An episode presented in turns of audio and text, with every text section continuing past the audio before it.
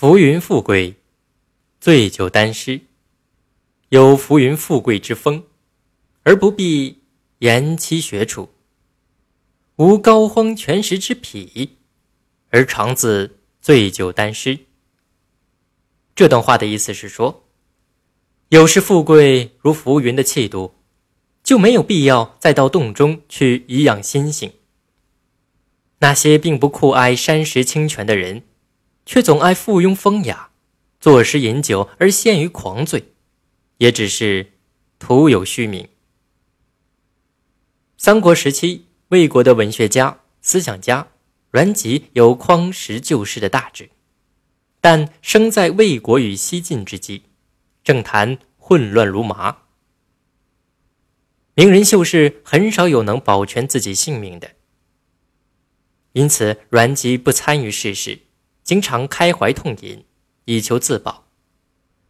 文帝司马昭当初想为武帝司马炎向阮籍的女儿求婚，阮籍一醉就是六十天，司马昭没有机会开口，只好作罢。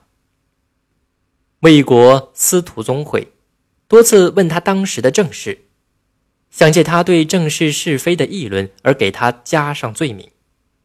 阮籍都以酩酊大醉躲过了灾难。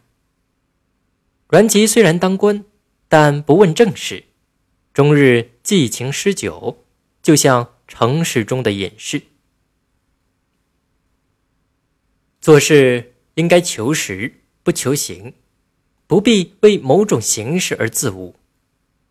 一说隐士，便高荒全食；一说清雅，便丢弃钱财。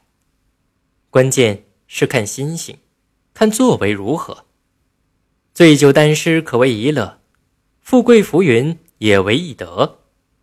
一个人如果心中有超凡脱俗之念，又何必非得去深山幽谷修身养性？